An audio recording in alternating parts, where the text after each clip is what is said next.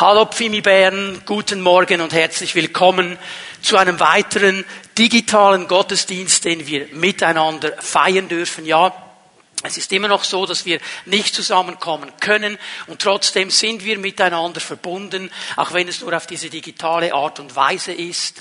Und ich möchte auch ganz herzlich alle Freunde und Bekannte aus der Region und der Schweiz willkommen heißen, die sich immer wieder unseren Gottesdiensten anschließen. Gott ist am Wirken.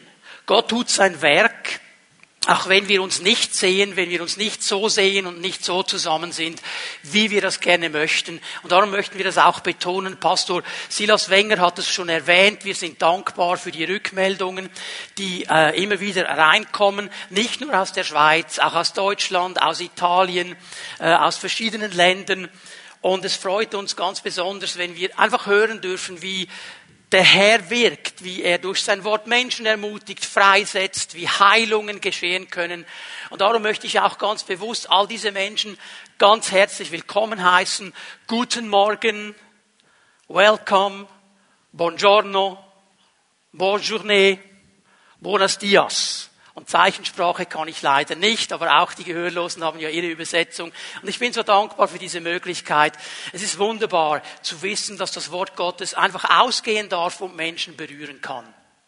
Da möchte ich noch einmal darauf hinweisen, dass wir ja begonnen haben, ich habe das im letzten Update-Tag kurz erwähnt, äh, begonnen mit der zweiten Phase von GZH Reloaded, dass wir dran sind, auch das Obergeschoss umzubauen, den Mehrzwecksaal, den Küchenbereich. Wir haben uns als Vorstand vom Herrn empfunden, dass wir während dieser Corona-Zeit, wo das Haus leer steht, das auch nutzen möchten und hier vorangehen, so wenn du unter der Woche mal vorbeikommst, um Kleider zu bringen, was auch immer, so dann wirst du merken, hier ist eigentlich Baustelle. Wir werden dann im nächsten Update-Tag, der wird Ende nächste Woche kommen, dann noch ein bisschen mehr auch darüber informieren, damit ihr up-to-date seid. Aber wir wollen diese Zeit nutzen und auch in dieser Situation erleben, wie Gott mit uns vorwärts geht und uns vorbereitet auf diesen Moment, wo wir dann die Türen wieder öffnen können und hier im Haus Gottesdienste feiern können. Da freue ich mich ganz besonders. Und Freude ist ja auch das Thema unserer Predigtserie Serie Freude herrscht, die wir am letzten Sonntag begonnen haben, wo ich heute Fortsetzung machen werde. Nun, diese Freude, sie ist ja den Menschen, die Gott nachfolgen, verheißen. Wir haben letzten Sonntag ein bisschen hineingeschaut. Wir haben die Aussage von Jesus gesehen, äh, wo er sagt, dass wir Freude haben sollen. Unsere Herzen sollen volle Freude haben, die uns niemand wegnehmen kann. Wir haben die Aussage von Paulus gesehen, wo er sagt, das Reich Gottes, es ist Frieden, Freude und Gerechtigkeit im Heiligen Geist. Und wenn wir diese Aussagen zusammenfassen, dann müssen wir sagen, so wenn die Bibel von Freude spricht, dann sollte es eigentlich so sein, dass diese Freude an der Auferstehung Jesu Christi, dass er den Tod besiegt hat, dass er nicht im Grab geblieben ist, dass er lebt und heute noch wirksam ist in unserem Leben, aber auch die Freude an seinem Reich in unserem Leben, wenn wir Nachfolger Gottes sind, eine permanente Realität sein sollten. Und ich glaube schon, diese Aussage ist eine riesengroße Herausforderung, zumindest für mich und ich glaube auch für viele andere, ja diese permanente Freude. Ist sie wirklich da? Ist das überhaupt möglich, fragen wir uns. Hat das Wort Gottes hier ein bisschen übertrieben? Hat Paulus ein bisschen zu vollmundig angepriesen? So ist diese ganz große Spannung, darüber habe ich ein bisschen gesprochen, auch am letzten Sonntag. Es ist eine Herausforderung, diese Verheißung der Freude. Es ist ein Auf und Ab. Es gibt diese Momente, wo die Freude des Himmels uns küsst, wo sie uns anspringt, wo wir fast zerbersten vor Freude, weil alles gerade gut läuft und alles gut kommt. Und dann braucht es genau dieses eine Haar in der Suppe. Und wir wechseln von Freude zu mürrisch und freudlos und verbissen und so weiter. Es ist eine riesengroße Herausforderung, diese Ermutigung zur Freude. Und sie hat grundsätzlich zu tun mit unserer Beziehung zu Gott. Und darüber möchte ich heute und auch am nächsten Sonntag ein bisschen sprechen. Ich möchte mit euch drei Verse lesen aus einem sehr bekannten Abschnitt des Wortes Gottes, Johannes 15, und wir lesen die Verse 9, 10 und 11. Johannes 15, die Verse 9, 10 und 11. Wie mich der Vater geliebt hat, so habe ich auch euch geliebt. bleibt in meiner Liebe. Wenn ihr meine Gebote haltet, werdet ihr in meiner Liebe bleiben, gleich wie ich die Gebote meines Vaters gehalten habe und damit in seiner Liebe bleibe. Und jetzt kommt Vers 11, der ist ganz wichtig. Dies habe ich zu euch geredet, damit die Freude, wie ich sie habe, auch in euch vorhanden sei und eure Freude vollkommen werde. Ich habe diese Dinge geredet, sagt Jesus zu euch, damit die Freude, wie ich sie habe, auch bei euch sei und dass sie in euch vollkommen werde. Das ist eine ganz starke Verheißung. Eine Verheißung über Freude. Sie soll uns erfüllen. Sie soll vollkommen sein. Sie soll immer mehr Raum gewinnen in uns. Aber wenn ich ehrlich über mein Leben nachdenke, über mein tägliches Leben in der Nachfolge, so dann merke ich und ich muss feststellen, ich bin so oft niedergeschlagen. Ich bin so oft mürrisch, übel gelaunt. Da ist so oft nicht viel da von dieser Freude. Was mache ich jetzt mit dieser Diskrepanz zwischen dieser Verheißung von einer vollkommenen Freude, ja von einer Freude, die Jesus selber hat, von einem Herzen, das erfüllt sein soll mit Freude, und meinem täglichen Erleben? Wie gehe ich damit um? Und bevor ich euch einige wichtige Wahrheiten über diese Freude und wie diese Freude freigesetzt werden kann zeigen möchte, möchte ich auf zwei Dinge hinweisen, die ganz, ganz wichtig sind, wenn wir über Freude sprechen. ist die Frage mal, die dir vielleicht auch schon aufgekommen ist, ja, aber gibt es denn im Leben eines Christen, eines Nachfolgers Jesu, nicht auch Momente der Trauer? Und ich glaube, wovon Gott hier spricht, in seinem ganzen Wort spricht, ist, dass wir Freude haben sollen, trotz berechtigter Trauer. Was meine ich damit? Auch im Leben eines Menschen der Freude gibt es Zeiten der berechtigten Trauer. Auch im Leben eines Nachfolgers Jesu gibt es Zeiten der berechtigten Trauer. Wenn jemand stirbt, ja, auch wenn wir wissen, diese Person ist beim Herrn, aber es ist trotzdem ein Verlust. Wenn in der Familie Dinge geschehen, die wir uns so nicht gewünscht hätten. Es sind vielleicht Entscheidungen von Kindern, die wir uns anders gewünscht hätten. Es ist vielleicht ein alter Streit in der Verwandtschaft, den man nicht beilegen kann. Es sind vielleicht einfach Entwicklungen, die wir sehen in unserer Gesellschaft, in unserer Welt. Das kann eine Traurigkeit in uns auswirken. Um was geht es aber dem Herrn? Ich glaube, wir müssen verstehen, dass wir Abschied nehmen müssen von diesem falschen Bild, da wir denken, ein Nachfolger Jesu, der ist einfach ein Überflieger. So ein charismatischer Überflieger, ein charismatischer Überschalljet. Und wenn alles richtig läuft, dann ist immer nur Freude und er überfliegt alle anderen Probleme. Ich glaube, das ist nicht realistisch. Aber realistisch ist, dass auch wenn schwierige Zeiten sind in unserem Leben, ein Grundton der Freude da sein soll. Ein Grundton der Freude, weil wir in allen Nöten, in allen traurigen Situationen eben sagen können, aber ich kenne meinen Jesus. Und ich weiß, dass mein Erlöser lebt. Und ich weiß, dass er mir seine Gegenwart verheißen hat und dass er mich durchträgt durch diese Situation. Ich weiß, ich bin nicht alleine. Das ist dieser Grundton der Freude. Und ich glaube, den spricht Gottes Wort an. Ich erinnere mich an eine Situation, es ist schon über 20 Jahre her. Ich bin gerufen worden in die Palliativabteilung des Spitals. Da war eine Frau, Mutter von drei Kindern, Krebs im Endstadion. Und man wusste, äh, wenn der Herr nicht ein Wunder tut, wird sie bald sterben.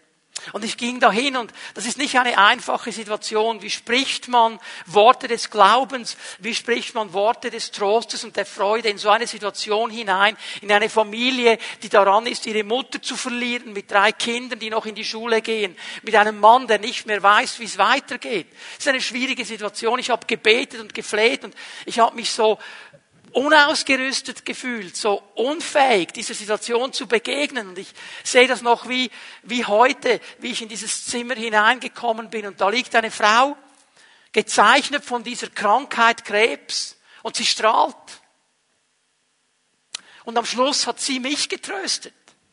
Weil dieser Grundton der Freude da war. Neben aller Not, neben aller Trauer, neben aller Verzweiflung, meine Kinder, was wird das ihnen werden? Mein Mann, war der Grundton der Freude, aber ich weiß, mein Jesus lebt und wenn ich hier auf dieser Seite aufhöre zu atmen, werde ich auf der anderen Seite in seiner Gegenwart stehen. Dieser Grundton der Freude, ich vergesse es nie, war ein ganz großes Zeugnis bis heute in meinem Geist. Ich glaube darum, davon spricht der Herr. Denn diese biblische Freude, und ich habe das am letzten Sonntag versucht zu erklären vom Wort Gottes her, ist nicht abhängig von äußerlichen Dingen, ist nicht abhängig von den Dingen, die mir gesehen, muss nicht von außen stimuliert werden. Es soll Freude sein, die von innen kommt, wie wir das auch heute Morgen gesungen haben. Freude durch den Heiligen Geist, der in mir wohnt. Das ist ein Grundtenor der Freude. Es geht also nicht darum, irgendein charismatisches Überfliegerleben zu leben, sondern zu verstehen, in jeder Situation kann ein Grundton der Freude da sein, weil Jesus mit mir ist.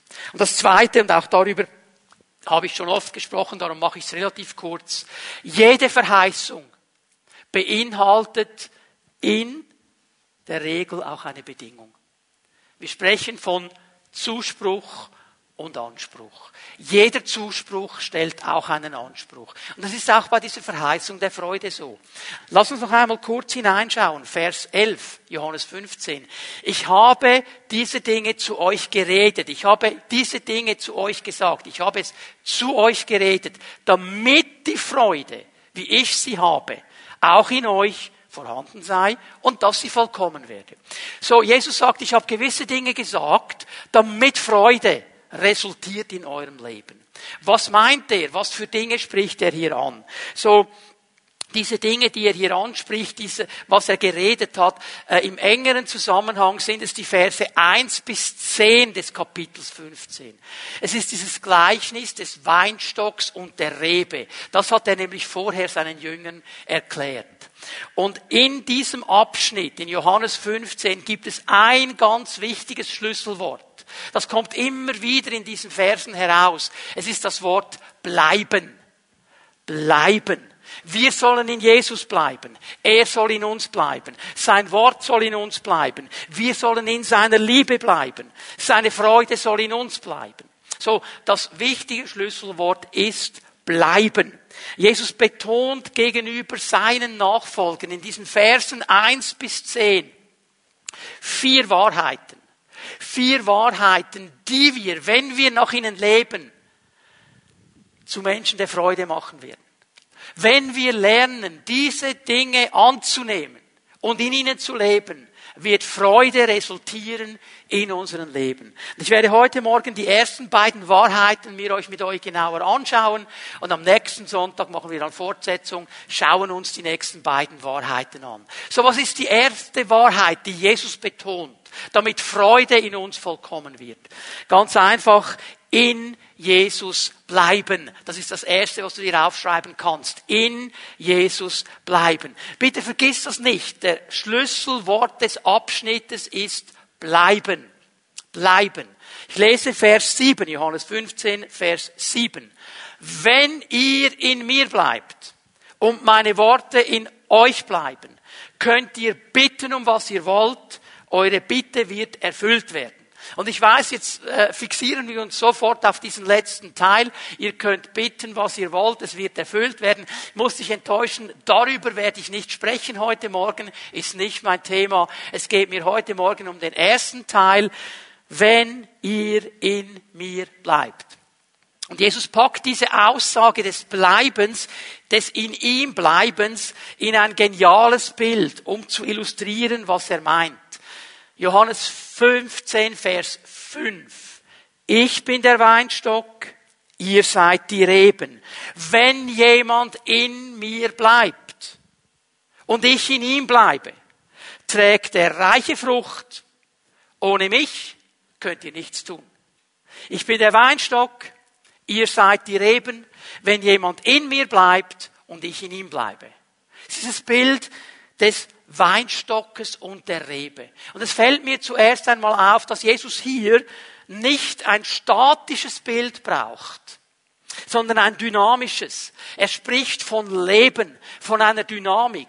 Er spricht von Kraft, die vom Weinstock in die Reben hineinfließt, von einer Abhängigkeit voneinander, von einer Dynamik, von etwas, das lebt. Er sagt, wenn ihr in mir bleibt und ich in euch, dann werdet ihr reiche Frucht bringen. Ohne mich, ohne meine Kraft könnt ihr nichts tun. Aber da wird etwas fließen, wenn ihr in mir bleibt.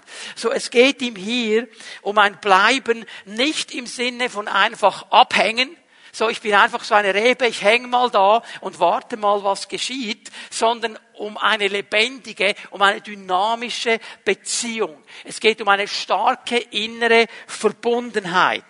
Was genau bedeutet es, in Jesus zu bleiben? Ich meine, das tönt ja schön in Jesus zu bleiben. Und ich meine, in jeder Pfimiet Home, wenn wir beten und du stehst auf und du nimmst deine oberfromme Stimme heraus, deine gesalbte, tragende Stimme und du betest, oh Jesus, ich will in dir bleiben und du bleibst in mir und gemeinsam werden wir die Welt gewinnen. Oh, danke für deine Kraft. Und du tust das so salbungsvoll und alle denken, boah, ist das aber ein tiefgläubiger Mensch. Aber wenn du dann genau fragst, ja, was heißt denn das, in Jesus bleiben? Können wir eine Antwort geben? Wissen wir, um was es geht? Ich möchte es versuchen. In Jesus zu bleiben heißt nichts anderes, als mein Leben im Vertrauen ganz an Jesus zu binden. Ganz einfach. In Jesus zu bleiben heißt, mein Leben im Vertrauen ganz an Jesus zu binden. Vergangenheit, Gegenwart, Zukunft. Weil es immer so war, weil es so sein, weil es so ist und weil es so sein wird. Alles, was mich ausmacht, was ich bin und was ich sein werde, ich binde es an diesen Jesus. Ich will mein Leben im Vertrauen an diesen Herrn leben. Und ich meine, uns allen ist bewusst, es ist gerade die Gegenwart, das Hier und Heute, wo dieses in Jesus bleiben umkämpft ist. Gestern war gestern, morgen wird morgen sein. Aber heute, wo ich praktisch drinstehe, da bin ich angegriffen, da bin ich bekämpft, in diesem Jesus zu bleiben. Da gibt es so viele Dinge, die mich wegreißen wollen von diesem Jesus. Da gibt es so viele Dinge, die mir sagen wollen, mach's doch so, mach's doch so.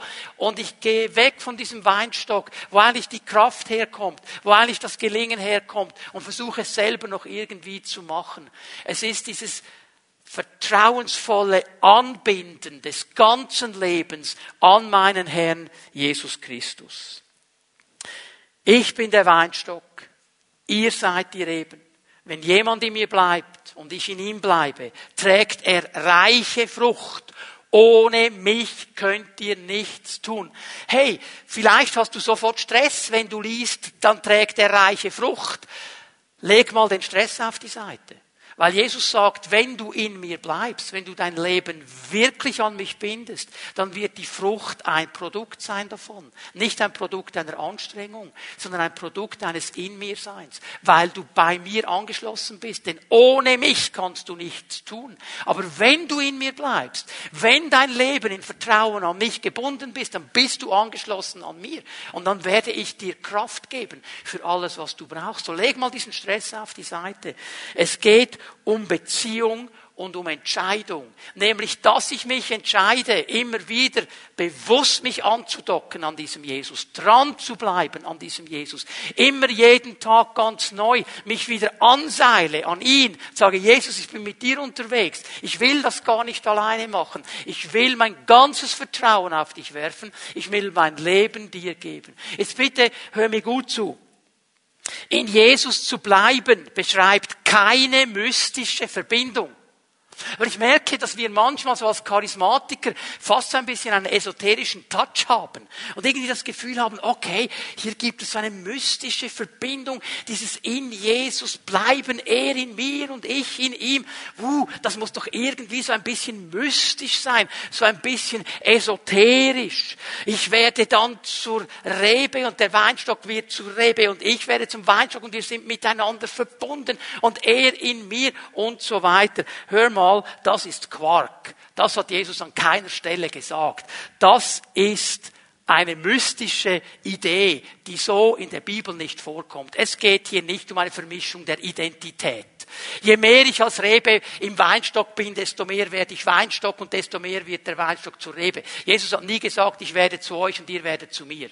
Er hat nur gesagt, bleibt an mir. Er spricht von einer Beziehung. Er spricht davon, dass er das Zentrum des Lebens sein soll. Darum geht es. Plain and simple. Einfach darum geht es. Das hat gar nichts zu tun mit irgendwelchen charismatischen Gänsehauterscheinungen und Gefühlen. Es ist eine Entscheidung, die ich treffe. Und eine Entscheidung, die geprüft wird jeden Tag in meinem täglichen Leben. In den Kämpfen, in den Herausforderungen, in den Anfechtungen. Entscheide ich mich in jeder dieser Situationen, ihm allein zu vertrauen und in ihm zu bleiben. Entscheide ich mich in diesen Herausforderungen, nicht schnell selber irgendwas zu basteln, sondern zu sagen, hey, ich bin an dich angeschlossen, Jesus, du bist hier. Gib mir Hilfe, gib mir Weisheit. Wenn ich merke, es kommt etwas auf mich zu, ganz persönlich, und ich renne sofort und will eine Lösung finden, und ich vergesse so oft zu fragen, Herr, was hast du dazu zu sagen? Aber eigentlich soll ich ja in ihm bleiben und er in mir. Ich möchte euch kurz etwas erzählen über einen Mann, sein Name ist Charles Blondin, ist ein Franzose. Und er war der erste Mensch, der die Schlucht vor den Niagara-Fällen auf einem Hochseil überquert hat. War sein Seiltänzer, ein Hochseilartist. Also er ließ ein 340 Meter langes, 8 Zentimeter dickes Seil spannen über diese Schlucht. 50 Meter über der Schlucht. Ohne Netz, ohne Sicherung. Und am 30. Juni 1859 hat er zum ersten Mal diese Schlucht überquert. Er hat das vorher angesagt. Es waren 25.000 Menschen verteilt auf beiden Seiten der Schlucht und haben zugeschaut, wie dieser Mann das macht. Und dieser Mann, der war nicht zufrieden mit einer Überquerung. Es folgten weitere. Und er war auch nicht zufrieden mit einfach so darüber über dieses Seil gehen. Einmal hat er das getan mit verbundenen Augen. Einmal hat er das getan mit einer Schubkarre, hat eine Schubkarre über das Seil geschoben.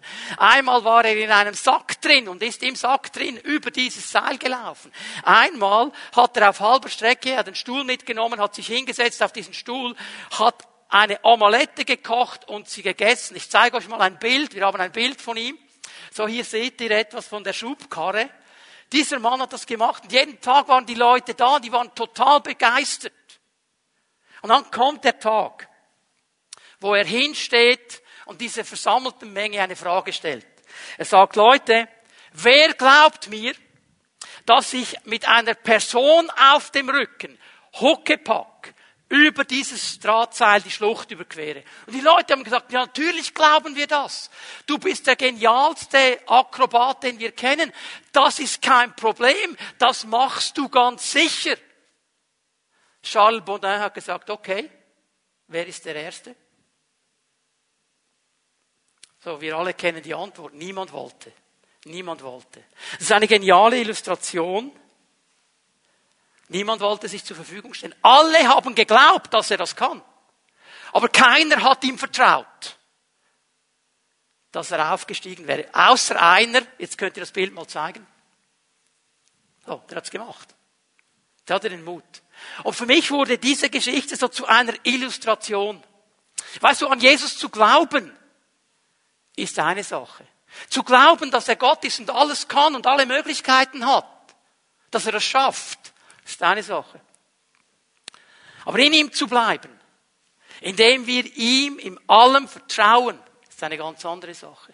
Und genau darum geht es. Es geht bildlich, wenn ich bei diesem Bild bleibe, darum, dass wir immer wieder den Mut haben, Jesus auf den Rücken zu steigen und mit ihm auf dem Rücken diese Schlucht zu überqueren. Ihm zu vertrauen, mein ganzes Leben in seine Hand zu legen. Und wer sich auf dieses Abenteuer einlässt. Der wird immer wieder erleben. Und ich weiß, ich bin nicht der Einzige, der jetzt Zeugnis geben könnte. Ganz viele können Zeugnis geben. Da möchte ich dich auch ermutigen, wenn du dir diesen Gottesdienst nicht alleine anschaust. Wenn die Predigt fertig ist, dann fangt mal einander ein bisschen eure Zeugnisse zu erzählen, wo du seine Erlösung und Befreiung erlebt hast, wo du seine Gnade erlebt hast, wo du seine Annahme erlebt hast, wo du seine Liebe erlebt hast, seine Versorgung erlebt hast, wo du Heilung erlebt hast, wo du erlebt hast, wenn ich in diesem Jesus bleibe, kann ich nicht verlieren. Er wird zur richtigen Zeit kommen und mich durchtragen. Ohne ihn kann ich nichts tun. Gebt einander Zeugnis von diesen Dingen und schau. Darum ist dieses in Jesus bleiben eine Quelle der Freude, weil es mich immer wieder dahin bringt, dass ich mir bewusst mache, wer dieser Jesus überhaupt ist. Und es ist die Freude an Jesus. Es ist die Freude an der Erlösung. Es ist die Freude an seiner Gegenwart. Es ist die Freude an seiner Gnade. Es ist die Freude an seinem Wirken. Es ist die Freude an der Annahme, die er mir entgegenbringt, die diesen Grundton der Freude in mein Leben hineinbringt. Egal was von außen kommt. Egal was auf mich zustürmt. Meinen Jesus kann mir niemand nehmen. Und darum achte ich darauf, dass ich in diesem Jesus bleibe. Auf dem Weg, Menschen der Freude zu werden, ist das ein allererster wichtiger Punkt. Eine allererste wichtige Wahrheit, in Jesus zu bleiben. Und vielleicht sagst du jetzt, ich kenne diesen Jesus gar nicht persönlich, wie kann ich dann in ihm bleiben? Dann möchte ich dich ermutigen, dass du ihn heute persönlich kennenlernst. Dass du dir die Zeit nimmst, am Ende dieser Botschaft, ihn zu bitten in einem Gebet. Und Gebet ist nichts anderes als das Reden mit Gott. Du darfst einfach zu ihm reden, er hört dich. Und du sagst ihm, Herr Jesus, ich möchte, dass du in mein Leben kommst. Ich möchte lernen, was es heißt, dir zu vertrauen. Ich will mit dir zusammenleben. Ich will dir mein Leben anvertrauen. Bitte komm in mein Leben, sei du mein Herr und ich will lernen, in dir zu bleiben. Und du hast eine Quelle der Freude angezapft. Wenn wir eine zweite Wahrheit uns anschauen, in Jesus zu bleiben, ist die erste. Die zweite Wahrheit aber, sein Wort soll in uns bleiben. Sein Wort. Neben dieser Beziehung zu ihm, neben dem in ihm bleiben, ist eben das Wort Gottes, eine zweite wichtige Betonung. Wir schauen noch einmal Vers 7 an, hier in Johannes 15. Wenn ihr in mir bleibt und meine Worte in euch bleiben. Also nicht nur wir sollen in Jesus bleiben, sondern auch seine Worte sollen in uns bleiben. Wir sollen Raum machen für das Wort Gottes. Und auch hier, Jesus denkt nicht an etwas Statisches. Jesus denkt hier wieder an eine dynamische, an eine lebendige Beziehung. Es hat nichts zu tun mit irgendeiner Statik. Denkt daran, Weinstock und Reben, das ist das ganze dynamische Bild. Und ich möchte es mal so sagen, schau mal, es nützt dir nichts, wenn du einfach Bibelverse auswendig lernst.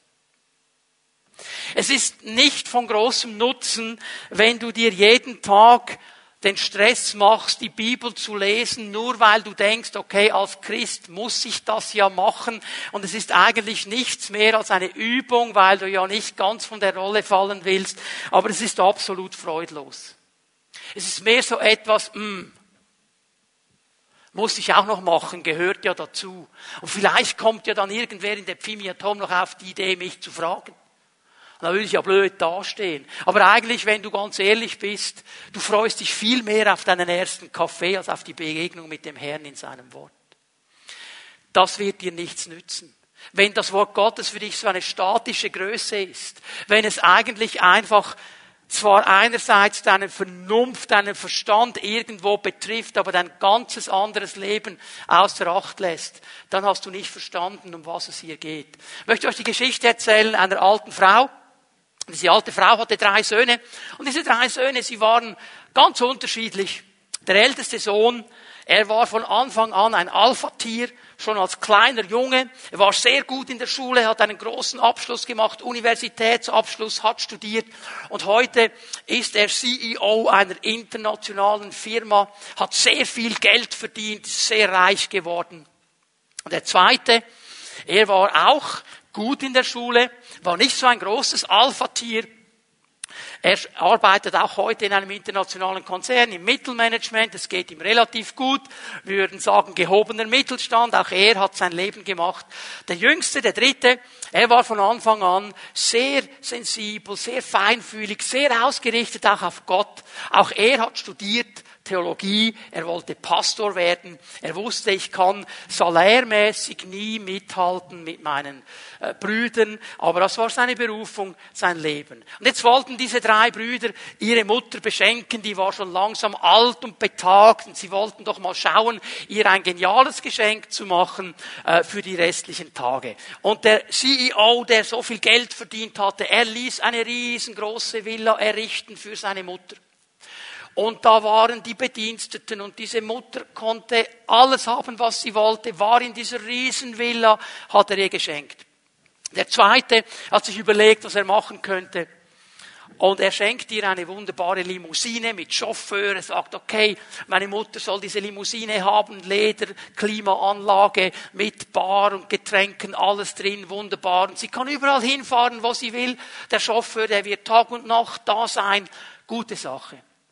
Der dritte, er hat schon lange vorher sich Gedanken gemacht und er hat gesagt, ich kann nicht mithalten finanziell mit meinen Brüdern. Was will ich meiner Mutter schenken? Und er hatte schon damals im Theologiestudium sich einen Papagei zugetan. Und er hat diesem Papagei in sechs Jahren das ganze Neue Testament beigebracht. Also dieser Papagei, er kannte das ganze Neue Testament auswendig. Konnte dir das aufzählen? Und er hat gesagt, das schenke ich meiner Mutter, das wird ihr Freude machen. So die Geschenke, die gingen also an die Mutter. Und diese Mutter hat sich dann hingesetzt und hat natürlich Dankesbriefe geschrieben. Sie hat dem ältesten Sohn geschrieben, mein Sohn, du hast mir ein riesengroßes Geschenk gemacht, diese riesengroße Villa, diese Bediensteten.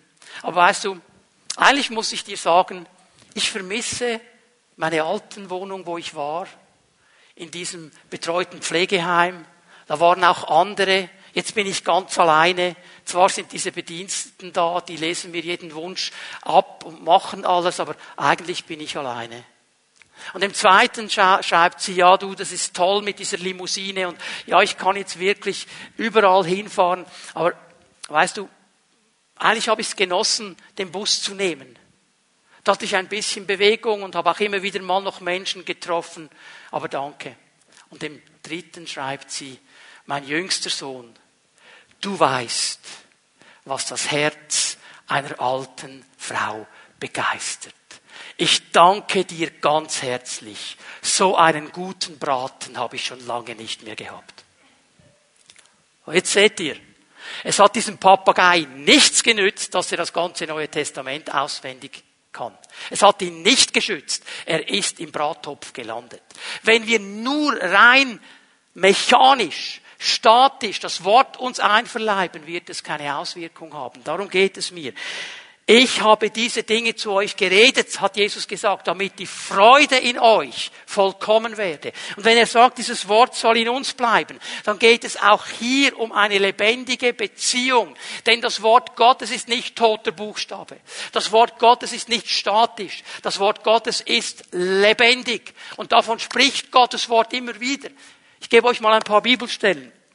Kolosse 3, Vers 16. Nur der erste Teil des Verses. Lasst die Botschaft Christus bei euch in ihren ganzen Reichtum entfalten. Lasst die Worte Christi seinen ganzen Reichtum entfalten in euch. Wörtlich steht hier, lasst das Wort Gottes in euch wohnen. Lasst es in euch wohnen. Es ist interessant, diese Formulierung. Lasst es in euch wohnen. Nicht, wenn du ein schönes Sofa hast bei dir zu Hause, dann sagst du ja nicht, bei mir in der Wohnung wohnt ein schönes Sofa.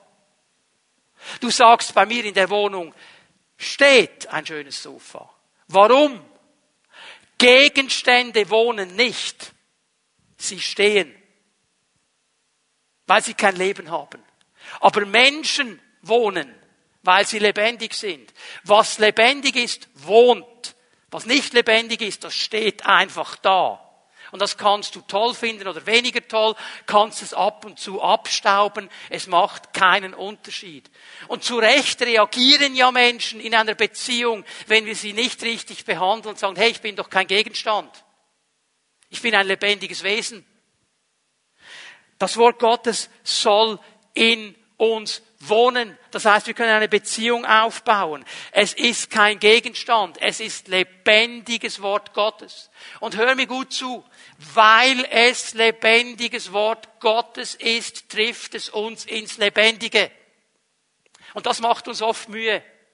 Weil dieses lebendige Wort in mein Leben hineinspricht und mir ganz persönlich die Frage stellt, ja, wie sieht's jetzt aus mit dieser Freude?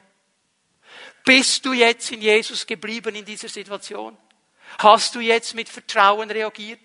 Und das lebendige Wort Gottes tut das nicht, um mich blöd darzustellen, sondern mich zu ermutigen, dran zu bleiben. Wir haben manchmal komische Bilder, die so nichts mit der Bibel zu tun haben. Wir denken manchmal, okay, es muss alles ganz einfach und verständlich sein. Jemand hat mal gesagt, wenn du gut gepredigt hast, dann hat ein Dreijähriger alles verstanden und seine Augen leuchten. Ich glaube, das ist ein falsches Bild, weil dann würde Jesus durchfallen. Weil Jesus hat auch Predigten gehalten, die die Erwachsenen nicht verstanden haben und sich sogar aufgeregt haben. So eine Situation kannst du nachlesen in Johannes 6. Er hat gepredigt Sie haben es nicht verstanden und sie wurden zornig und waren enttäuscht und gingen weg von ihm. Und in diesem Zusammenhang sagt er zu seinen Jüngern etwas, sagt, Jungs, wollt ihr auch gehen? Und er gibt ihnen eine Erklärung. Ich lese mal Johannes 6, Vers 63. Der Geist ist es, der lebendig macht. Das Fleisch ist dazu nicht fähig. Die Worte, die ich zu euch geredet habe, sind Geist und Leben. Es sind lebendige Worte. Er gibt ihnen hier den Schlüssel um diese Predigt, die viele nicht verstanden haben. Es ging nämlich darum, um das Abendmahl. Es ging nicht darum, dass wir aufgerufen sind, sein Fleisch zu essen und sein Blut zu trinken. Es ging um diese Verbindung des Geistes. Das haben sie nicht verstanden. Und Jesus hat es seinen Jüngern hier erklärt. Und er sagt, meine Worte sind Geist und Leben. Es sind lebendige Worte. Und er sagt seinen Jüngern, und es ist mit euch Jungs, Wollt ihr auch gehen? Und dann kommt die gewaltige Antwort von Petrus. Der hat nicht alles verstanden. Herr, wohin sollen wir gehen? Du hast Worte des ewigen Lebens. Deine Worte leben. Und eigentlich, wenn ich das mal in meiner Übersetzung und meiner Auslegung euch bringe, dann hat er gesagt, Jesus, ich checke so oft gar nicht, was du sagst. Ich verstehe es nicht, aber ich weiß, es sind Worte des ewigen Lebens. Ich bleibe dran, bis ich es verstehe. Es sind lebendige Worte. Hey, Jesus ruft uns auf, eine Wohngemeinschaft mit dem Wort Gottes zu haben. Du sollst in einer Wege leben. Ich soll in einer Wege leben mit dem Wort Gottes. Das heißt, wenn ich in einer Wege bin, dass ich Zutritt habe zu allen Zimmern. Ich weiß nicht alles meine Zimmer, aber ich habe Zutritt zu allen Zimmern. Ich habe Zutritt zu allem in der Wohnung. Und hey, wie ist das, wenn ich eine WG habe mit dem Wort Gottes? Hat Gottes Wort Zutritt? Darf Gottes Wort mitreden in allen Zimmern meines Lebens? Also in meinem Wohnzimmer. Wer redet da? Der Fernseher, der den ganzen Tag läuft, oder das Wort Gottes? Wer redet da zuerst? In meiner Küche, wer redet zuerst? Die neuesten Diätpläne, die neueste vegane, vegetarische, frutarische, weiß ich was, Überzeugung oder das Wort Gottes? In meinem Kinderzimmer, wer redet da zuerst? Das letzte Handbuch über Kindererziehung von irgendeinem Psychologen geschrieben oder das Wort Gottes? In meinem Schlafzimmer, wer redet in mein Leben hinein, über meine Ehebeziehung, über meine Sexualität? Das Wort Gottes oder Überzeugungen der Welt. Jetzt merken wir, das lebendige Wort Gottes spricht diese Situationen an und es trifft ins Lebendige. Eine Wohngemeinschaft mit dem lebendigen Wort Gottes fordert meine Prioritäten heraus. Weil dieses lebendige Wort Gottes, weil es lebt, Fragen stellt. Sagt, hey, hast du jetzt die Prioritäten hier richtig gesetzt? Das ist wirklich in Ordnung. Denk doch mal darüber nach. Es wird meine Werte herausfordern. Bist du hier gestanden für die Werte meines Reiches? Für Friede, Freude und Gerechtigkeit? Es wird meine Motive hinterfragen. Diese interessante Stelle, ich werde sie nicht lesen, ich werde sie nur kurz erwähnen. Hebräer 4, Vers 12, das Wort Gottes ist lebendig, es ist schärfer als jedes zweischneidige Schwert Es wird trennen zwischen Geistlichen und Nicht-Geistlichem und es wird auch die verborgenen Dinge meines Herzens offenbar machen. Es wird meine Motive zeigen, die niemand anders sieht, aber Gott sieht sie. Die Wohngemeinschaft mit dem Wort Gottes wird mich herausfordern. Aber dieses Wort Gottes wird immer wieder die Prinzipien des Reiches Gottes in meinem Leben aufbauen. Und das Reich Gottes ist Friede, Freude und Gerechtigkeit im Heiligen Geist. Jetzt merken wir die Verbindung zur Freude. Wenn ich mich darauf einlasse, wird Freude resultieren, weil ich auf den Wegen Gottes bin. Die Wohngemeinschaft mit dem lebendigen Wort Gottes ist nicht nur herausfordernd, sie ist befreiend und erfüllend. Ich gebe euch hier bekannte Aussagen des Wortes Gottes. Johannes 8, Vers 31. Zu den Juden, die nun an ihn glaubten, sagte Jesus, wenn ihr in meinem Wort bleibt, jetzt kommt wieder das Wort bleiben. Jesus hat gerne über das Bleiben gesprochen. Seid ihr wirklich meine Jünger? Er sagt, für einen Jünger Jesu ist es eigentlich das absolut Normale, dass sie in meinem Wort bleiben. Es wäre abnormal, wenn es nicht so wäre. Es ist normal, dass er im Wort Gottes bleibt. Und ihr werdet die Wahrheit erkennen. Interessant, wie er es formuliert. Er sagt nicht, ihr bleibt in meinem Wort, die Wahrheit springt euch an. Ihr werdet sie erkennen, weil ich in diesem Wort bleibe, weil ich mich damit auseinandersetze, weil ich es zu mir reden lasse. Und über einen Prozess der Zeit, manchmal geht es schnell, manchmal geht es länger, werde ich Wahrheit erkennen. Werde ich erkennen, was hier drin liegt. Und die Wahrheit wird euch frei machen. Frei in Jesus zu bleiben. Frei in der Freude zu leben.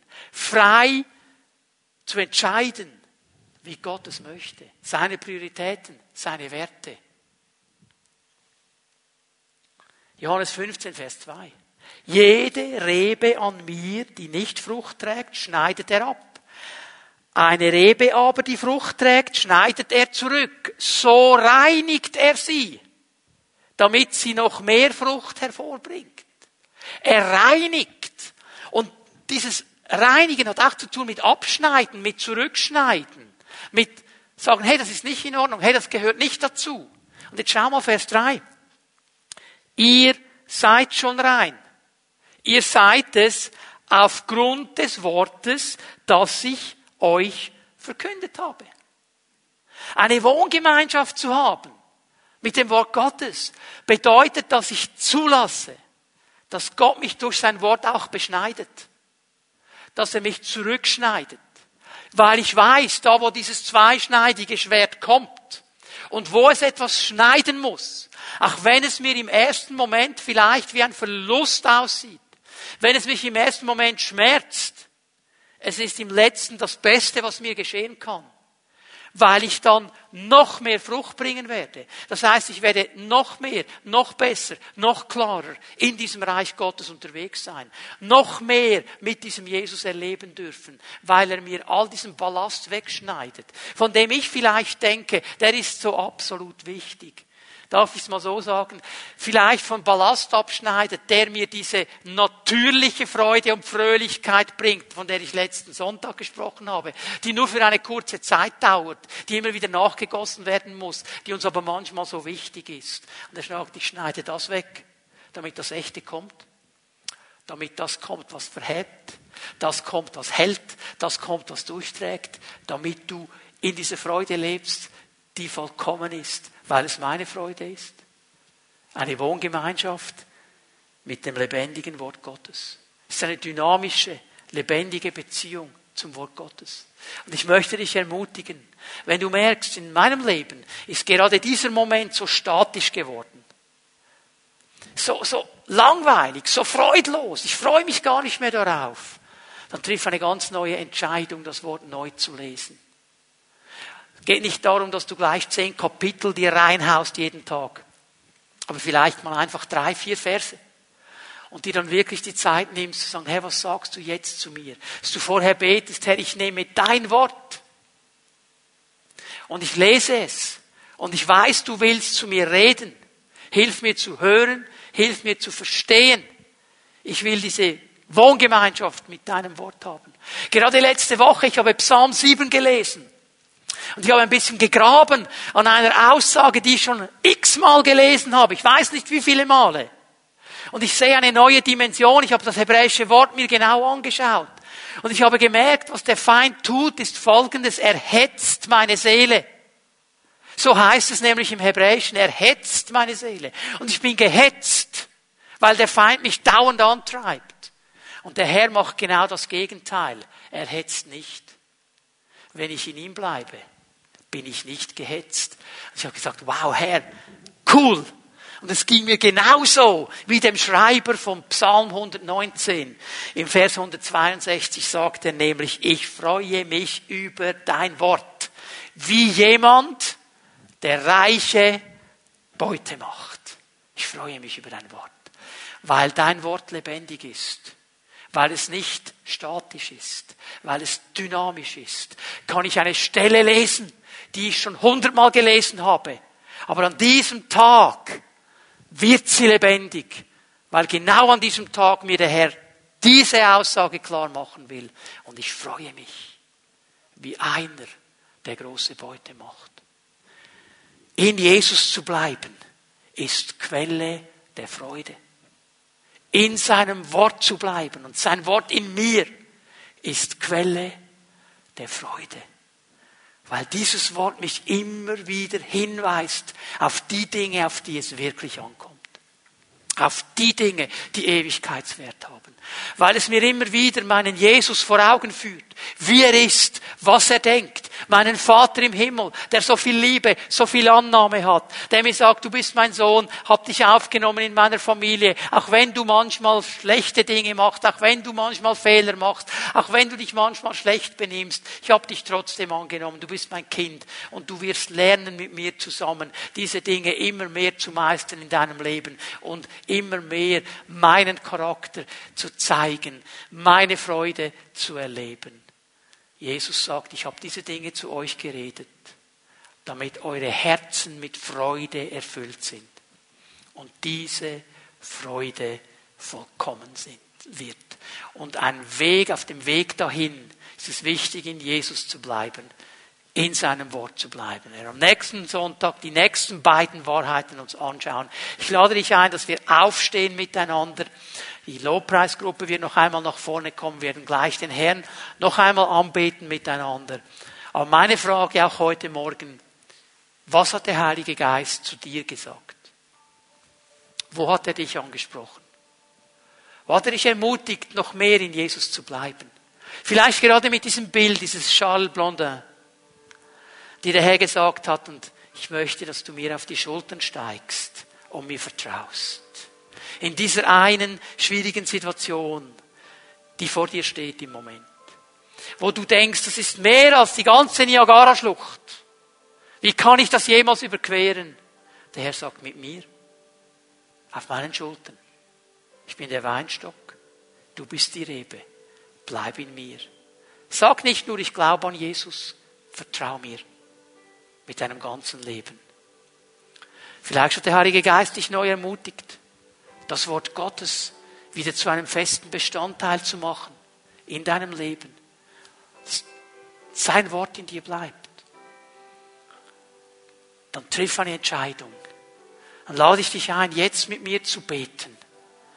Lass uns die Hände ausstrecken zu unserem Herrn. Und ich möchte beten, dass der Geist Gottes dir begegnet, da wo du bist. Heiliger Geist, ich danke dir für dein Werk. Jetzt gerade.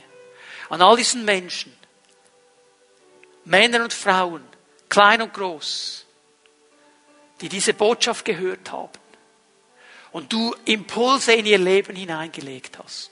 Ich bitte dich, Geist Gottes, dass du ihnen jetzt in diesem Moment begegnest, dass du ihnen hilfst, die Entscheidungen, die sie getroffen haben, umzusetzen, dass du sie daran erinnerst, in dir, Jesus, zu bleiben, dass du sie ermutigst und rufst, im Wort zu bleiben, das Wort zu lesen. Dass du ihnen neu begegnest mit deiner Freude, deiner Gegenwart, deiner Kraft. Ich danke dir, Herr, für diese Verheißung, dass deine Freude in uns sein soll und dass sie vollkommen werden soll. Und darum bete ich im Leben all dieser Menschen, die diese Botschaft gehört haben. In Jesu Namen. Amen.